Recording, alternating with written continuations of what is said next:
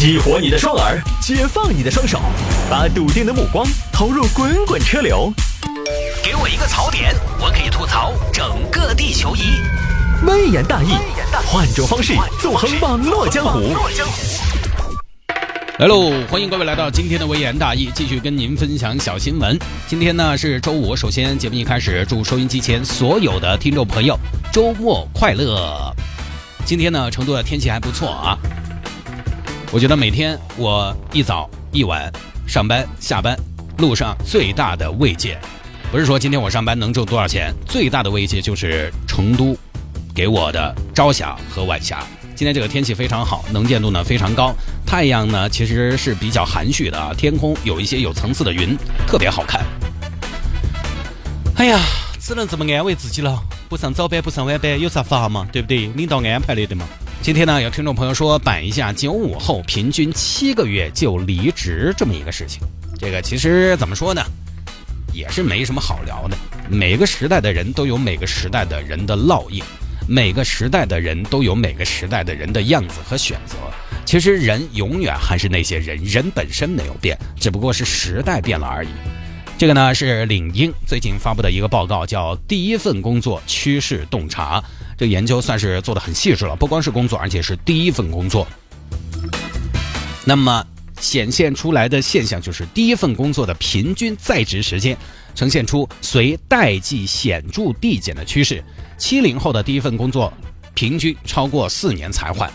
话说回来，那个时候他们换个工作也不是那么的容易，对吧？你只能在那儿待着。八零后三年半，九零后骤减到十九个月，九五后在职七个月就选择了辞职。有朋友可能会说，那九五后刚刚参加工作不稳定就是正常的了，都还在试探和尝试嘛，都不知道自己喜欢什么嘛。但是大家不要忘了呀，这个调查本来就是针对第一份工作的。你可以说九五后的第一份工作还不稳定，那八零后第一份工作就稳定了，七零后第一份工作就稳定了，也还不都是刚刚初出茅庐、什么都不懂的小伙子。很多媒体呢把这种现象归结为九五后的孩子没有吃过苦，尤其现在一些自媒体的公众号。啊，特别喜欢这么写，你们就不能踏实一点吗？你们就不能负责一点吗？我昨天晚上看朋友圈，啊，还有一个八零后的雇主在那说，啊，现在的小孩不踏实，怎么怎么样啊？呃，我其实倒想表达另外一个观点，我觉得这个呢不是最主要的。你说九五后没吃过苦，我问你，八零后吃过苦吗？或者说七零后又吃过多少苦？八零后其实是是物质上没有现在的孩子那么的富足，但是你要说吃苦又有多苦？尤其你做城头的娃娃，你又有好苦？各位扪心自问，还不是一样的没吃过苦？而且如果把不能吃苦作为跳槽频繁的原因的话，那你能不能做一个调查？家里越有钱的孩子跳槽越频繁，家里越穷的孩子跳槽越不频繁？其实有时候恰恰相反。可能家里越有钱的孩子跳槽越不频繁。我觉得这种调查所谓的九五后不能吃苦，所以更多时候，呃，一言不合就选择放弃，是典型的一个通过结果来推导原因，是典型的结果论，就主张一个行为对错完全是取决于行为造成的结果，而不是行为本身。换个角度来说，年轻人，我觉得他敢跳槽、勇于跳槽、有条件跳槽，有什么不好的？啊，就是非得在一棵树上吊死呀！我就干这份工作干了整整十二年了。我这个人就是什么呢？从小没转过学，十二年我没转过学，工作了我没换过工作，不管是我去主动找工作，还是工作来找我，都有过，但始终没有迈出那一步。那你说我这种是好还是坏？其实都没有。我觉得这事儿是中性的。我既不会因为我一干就是十多年有什么优越感，也不会因为我一干就是十多年有什么羞耻，中性的。有时候甚至你看到别人跳槽出去，哎，跳好了，你也有点羡慕。他都可以关一万，对不对？我过去那么起码有两万嘛。既然跳槽与不跳槽是中性的，那为什么一定要拿人家九零后、九五后说事儿呢？为什么又非要从人家跳槽率高这个事情上站在过来人的制高点上指手画脚呢？点评一下呢？十多年前我刚刚做这个工作的时候，家里边一个经商的老辈子就跟我说，因为经商的人，他脑子里边活泛儿，他经常脑壳打一道跳，他就说：“你你就打算一直干这个工作吗？”我就说：“我不是才干这个工作一年吗？”哎，小伙子，趁年轻可以多尝试，多尝试你才知道自己擅长什么。说不定你理头发比你当主持人当的好多呢。哎，其实有道理。哎，当然最后我没脏死他，我这人很有个性的。现在的年轻人，我觉得人家为什么频繁跳槽，跟他们能不能吃苦呢关系比较弱啊。不要特别强化这个东西。我们这儿新来的几个九零后干活都很认真的，新来一个实习生，积极性很高，主动性很强，很有想法，比我们那代人更敢想、更敢做。他们不是不能吃苦，关键是他们。你想他们有什么必要吃苦？我一直这样的观点，人要能吃苦，但是可以不吃苦，干嘛要吃苦？那不是作吗？你比如说八零后为什么不跳槽？可能你选择不多。以前七零后刚上班的时候要换工作，可能只能通过报纸。我们八零后那个时候勉强有个网络，就什么中华英才网之类的。现在呢，现在获取职业信息的机会越来越多了，换工作来的简单了。而且，即便是有些娃娃他找不到那么合适的工作，还有很多自由职业的嘛，对不对？他停下来干点啥子不挣钱的呢？你这段时间网上朋友圈卖点松茸，多而不少也有收入嘛。各位，最近一段时间你的朋友圈难道没有卖松茸的吗？那你的朋友圈太失败了，我告诉你。而且现在城市和城市的时间距离更短了，人的迁移也更容易了。你看我们那时候要跳槽的话，离开你熟悉的城市是一个。呃，反正对我来说是一个相对还比较难的抉择。如果你在同个城市之间跳来跳去，行业只有那么大，同行业跳跳来跳去，其实有的时候也就那么回事儿。现在不一样了，我妹妹九零后，大学毕业之后至今有五六年的时间了吧，分别在上海、北京、成都、重庆四个城市工作过，而我就是一直在成都。我们这儿曾经呃有几个同事上了一两年班走了不干了，出国去国外，有一直在国外待着的没回。也有去了一年回来换个工作的。实际上，现在的年轻人找工作的半径更宽了，选择也更多了，很多东西他们拿得起放得下了。另一方面呢，九五后他们对工作的要求也比我们那个时候要高。我们那个时候嘛，能够忍受嘛。我当年，你想，我拿了一年多的两千块钱的工资之后，我当时确实有点儿，哎呀，确实是有点靠不转了。所以领导，你听到这个话呢，也不要怪我，我当年是出去投了简历的。哼我当时说的，嗯，给我发个三千、四千块钱我就跳，结果没有人给我发，没有人接招。你个主持人，你花瓶，你除了长得好看，你一无是处，对不对？我不要你，我就才去投了简历的，一年多，将近两年的两千哦。九五后等不了那么久，而且九五后更加个性的一代，他不光是要收入满意，收入满意，因为，嗯。他可能不是那么的急迫，他还要理念要合拍，老板要有魅力，大家甚至三观也要合，同事要相处要愉快，这个就是经济发展的结果。但是，经济发展的这个结果会再酝酿出什么样的结果，谁也不知道。比如说以以后他们能不能撑起这个社会的脊梁，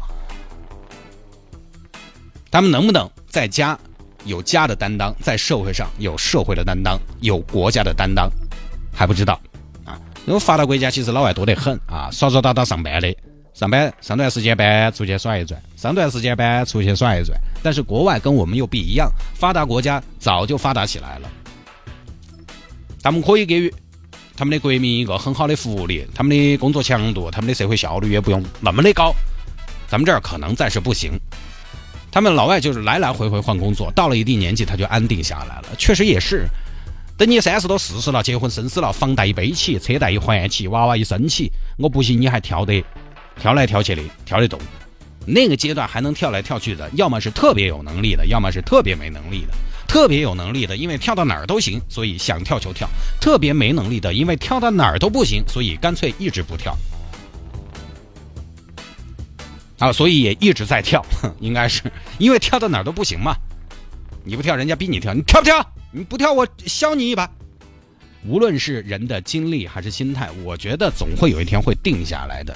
其实九零后的样子是时代塑造的，并不是他们自己自然而然就成为这样的。如果九零后生活成长的环境跟八零后一样，那他们跟八零后也会就是一样的。国家在飞速发展，对吧？十年一代人。不算过分了，它不像西方发达国家，它二十年前就跟现在可能差不多了，甚至三十年前就跟现在差不多了，它变化就小，社会的变化就没那么大。在他们社会的动荡期、变化比较大的时期，也一样有很多特殊的群体，比如说美国当年不是有什么垮掉的一代、迷惘的一代嘛？然后随着社会慢慢稳定，这么多年也就是那么个样子。九零后现在包括九五后，他们只是刚好处在这个时代而已。而且垮掉的一代、迷惘的一代，这些说法是谁说的？是这一代人前面这部分人说的。为什么现在大家都谈论九零后、零零后？因为掌握话语权的是八零后、七零后。七零后四十多岁，混得好的都是中层啊、高层、高管；八零后三十多岁，也可以说是社会的中流砥柱，话语权都在他们手里。现在跟你们说话的就是一个标标准准的八零后，他们当然啊就可以在那儿给你评价一下，那儿点评一下。你现在哪怕给我安排一个九零后跟我搭档，九五后跟我搭档坐在我旁边，那也还是要听长辈的话噻，对不对？那肯定还是我要主动带节奏的，他还是要稍微听下我的。因为掌握话语权的是八零后、七零后，这点很重要。他们当然可以啊，有话语权嘛，这儿评价一下，那儿点评一下。八零后现在点评九零后、零零后的时候，你忘了各位八零后，以前我们不也被说是垮掉的一代吗？现在垮没有吗？没有嘛。我觉得我还是一个比较合格的八零后嘛。听我们节目的八零后占比非常大，你垮没有嘛？相较于你的父母，你觉得你是更能干还是更邋遢了吗？对不对？你生活质量是更高了还是更低了嘛？反正我爸还是挺为我骄傲的。我爸那么矜持的一个男人，那经常说：“哎，你这个娃儿呢，读书的时候确实让我们操心，但是找工作呢，确实没让我们操心。”老爸能说这个话，说的比较含蓄，其实就是表示干得好没让我失望，太棒了。因为儿子跟爸爸的交流最多也就到这儿了，两爷子不可能眼泪会爆起。老汉儿，我爱你，哎，幺儿来，乖亲一个。对不对？没垮的嘛，哪儿垮了嘛？垮掉的一代，垮掉的一代。八零后现在很多方面都独当一面，我相信九零后也会，零零后未来也会。而来的快的九零后已经起来了。有一年主持某企业的年会，十个优秀员工有四个是九零后，这个占比也不小了。毕竟九零后现在都还没有全部走向社会嘛，所以我时常会提醒自己，不要有过来人的优越感。我相信，我相信的，你坚持你坚持的，这就对了。年轻有时间，想跳槽就跳嘛，不趁年轻跳槽怎么办？等到三十多四十了，上有老下有小，你跳跳跳，那不是跳槽，那是跳崖。你现在社会整个节奏就是很快的，变化也是很大的。像连做餐饮的老板们都早已经没有做百年老店的打算了，都得追风口、踩节奏。你还指望年轻人像我们一样吗？一万年不变。至于说频繁跳槽会吃亏要怎样，那都是人家自己的事情。多吃几次亏，他承受不了这种损失，自己就学乖了。我觉得挺好的。首先啊，是时代塑造了人，然后是时代塑造的人又去塑造了这个时代。无论是八零后还是九零后还是零零后，群体的身上是没有原罪的。所以呢，今天这个主要是说给九零后听的啊，不晓得有没有拍到你们九零后的马屁？因为现在啊，我们的方针就是要站的年轻受众，这对于你们我也算是把话好话说尽了哈。个人观点，好吧，各位，这一条呢就跟大家分享到这儿啊。